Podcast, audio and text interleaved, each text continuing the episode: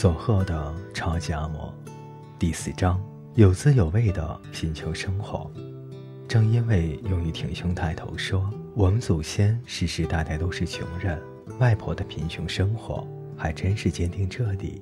我读小学低年级时，战争的伤痕尤深，大家都穷，很多孩子都吃不饱饭，于是学校会定期为学生做营养调查，问些今天早晨吃了什么。昨天晚上吃了些什么之类的问题，我们把答案写在笔记本上交上去。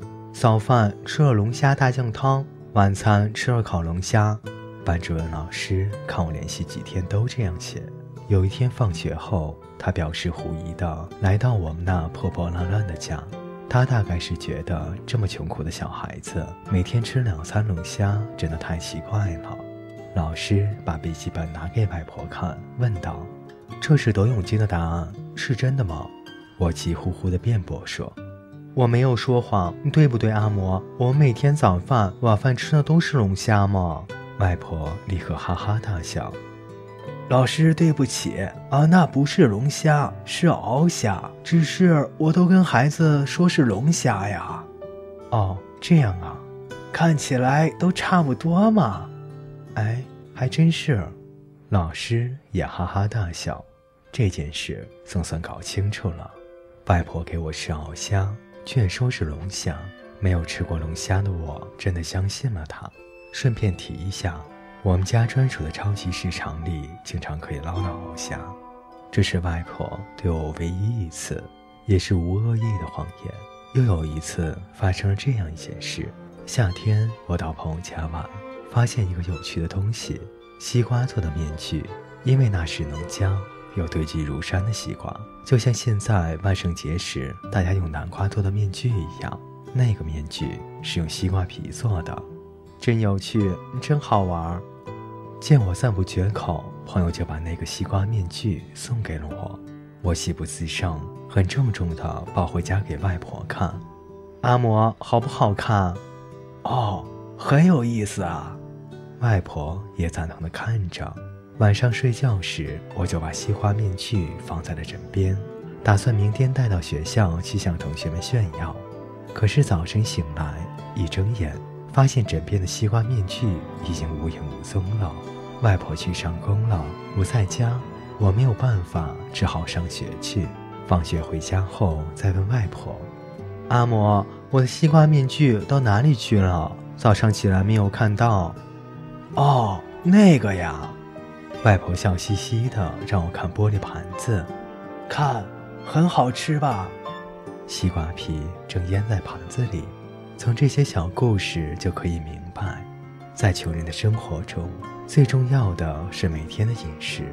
屋子虽破，还能遮风避雨；衣服不求奢华，也不愁缺欠，总有表哥穿过不要的给我。只有饭是每天非吃不可的。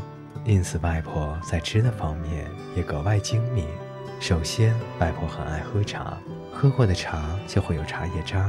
她把茶渣晒干，用平底锅煎脆后撒上盐巴，就变成了茶叶松香。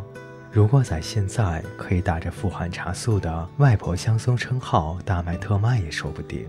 再就是鱼骨头，鱼骨头含有钙质，吃吧。外婆这么说着。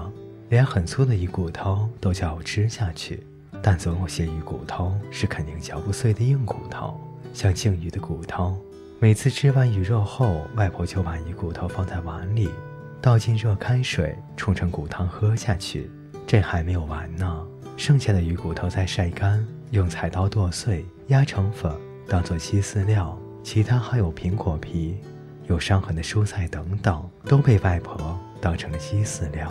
外婆总是这么得意地说：“只有可以捡来的东西，没有应该扔掉的东西啊。”说到捡东西，河边的超级市场每年都会有一场美食的盛会，那就是盂兰盆节。盂兰盆节源自于佛教的木莲救母传说，是佛教徒为了将先祖从死后的苦难世界中拯救出来的一种佛教仪式，后来在民间普及。用于阴历的七月十三日到十五日举行，内容包括供奉先祖、设斋供僧、祭扫坟墓、放河灯、祭祀无主孤魂等等。在九州岛玉兰盆祭祀的最后一天，有送神精灵流的仪式，就是在小船上载着鲜花食物，顺着河水漂流而下。你大概已经猜到了，从上游漂流下来的小船，当然又被外婆的木棒拦住了。外婆捞起小船，拿起上面的苹果、香蕉等水果。我很想吃苹果、香蕉，可是第一次看到外婆这么做时，担心老天爷惩罚。阿母，这是供奉给菩萨的东西吧？嗯，这么做不会被老天惩罚吗？什么话呀！这样放任它们漂流下去，水果腐烂了，会污染大海，也会给鱼类带来麻烦。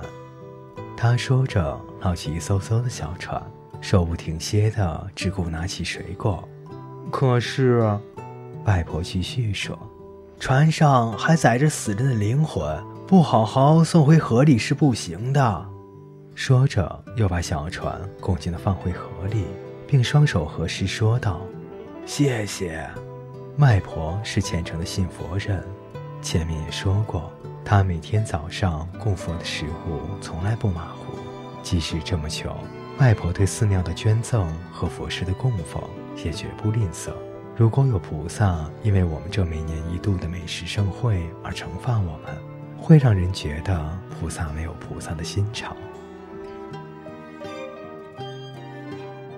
各位听众朋友。今天的故事就为您播讲到这里，我们下期再见。